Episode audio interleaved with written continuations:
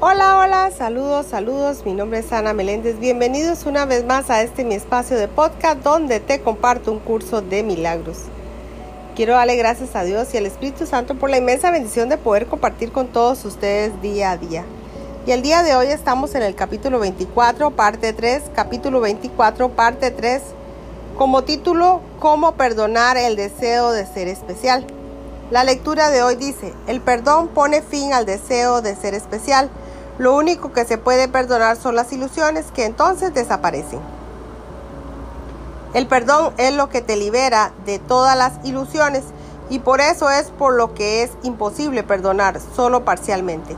Nadie que se aferre a una sola ilusión puede considerarse a sí mismo libre de pecado, pues en tal caso aún está afirmando que un error acerca de sí mismo es hermoso y de este modo lo califica de imperdonable y lo convierte en un pecado.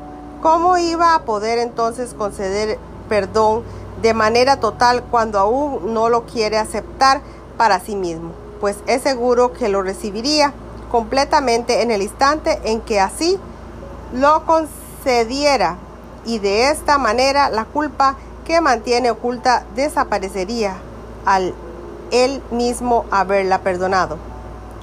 Cualquier forma de especialismo que aún valores la has convertido en un pecado, se alza inviolable y la defiendes acerribamente con todo tu endeble fuerza contra la voluntad de Dios y así se alza contra ti como enemigo tuya, no de Dios. De este modo parece escindirte de Dios y hacer que estés separado de Él en cuanto que defensor de ella prefieres proteger lo que Dios no creó. Sin embargo, esto o este ídolo que parece conferirte poder, en realidad te lo ha arrebatado, pues le has dado el patrimonio de tu hermano, dejando a este solo y condenado y quedando tú hundido en el pecado y en el sufrimiento junto con él ante el ídolo que no puede salvaros. No eres tú el que es tan vulnerable y susceptible de ser atacado que basta una palabra, un leve susurro que no te plazca, una circunstancia adversa a un invento o evento que no hayas previsto para trastornar todo tu mundo y precipitarlo al caos. La verdad no es algo frágil y las ilusiones no pueden afectarla ni cambiarla en absoluto pero ser especial no es lo que es verdad en ti, pues cualquier cosa puede hacerle perder el equilibrio. Lo que descansa sobre lo que no es nada jamás podrá ser estable, por un grande y desmesurado que parezca. Se tambaleará, dará vueltas y revoloteará con la más tenue brisa. Sin cimientos nada es seguro ¿Habría dejado Dios a su Hijo en un estado en el que la seguridad no significase nada? De ninguna manera. A su Hijo permanece a salvo descansando en Él. Tu deseo de ser especial es lo que se ve atacado por todo lo que camina o respira, se arrastra o se desliza o simplemente vive. Nada está a salvo de su ataque y tampoco ello está a salvo de nada jamás estará dispuesto a perdonar, pues esto es lo que es. Un voto secreto de lo que Dios quiere para ti nunca se dé y de que por siempre te opondrás a su voluntad. No es posible tampoco que ambas voluntades puedan jamás ser la misma, mientras tu deseo de ser especial se alce como una llameante espada de muerte entre ellas, convirtiéndolas en enemigos. Dios te pide que, perdones. Él no quiere que la separación se interponga como si de una voluntad ajena se tratase entre lo que tanto su voluntad como la tuya disponen para ti. Ambas son la misma, pues ninguna dispone ser especial. ¿Cómo iban a poder disponer la muerte del amor mismo? Con todo no pueden atacar a las ilusiones, no son cuerpos y esperan como una solamente a a que todas las ilusiones se traigan ante ellas y se dejen ahí. La salvación no desafía ni siquiera a la muerte y a Dios mismo que sabe que la muerte no es tu voluntad. No le queda otro remedio que decir hágase tu voluntad porque tú crees que lo es. Perdona al gran creador del universo, la fuente de la vida, del amador y de la santidad, el Padre perfecto de un Hijo perfecto, por tus ilusiones de ser especial. He aquí el infierno que elegiste como tu hogar.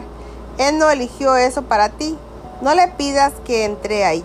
El camino está cerrado al amor y a la salvación.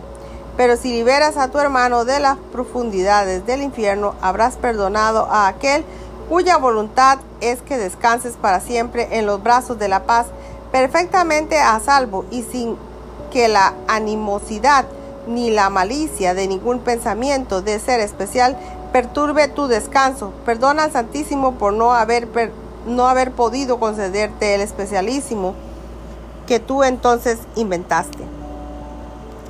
Todos los que se consideran especiales están dormidos rodeados por un mundo de belleza que no ven.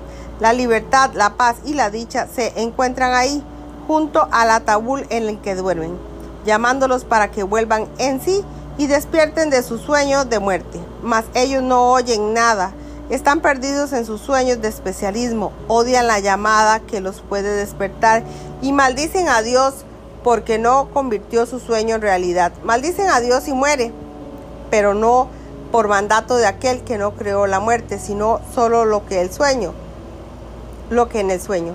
Más abre los ojos ligeramente y verás al Salvador que Dios te dio a fin de que pudieras contemplarlo y devolverle su patrimonio. Dicho patrimonio es también el tuyo.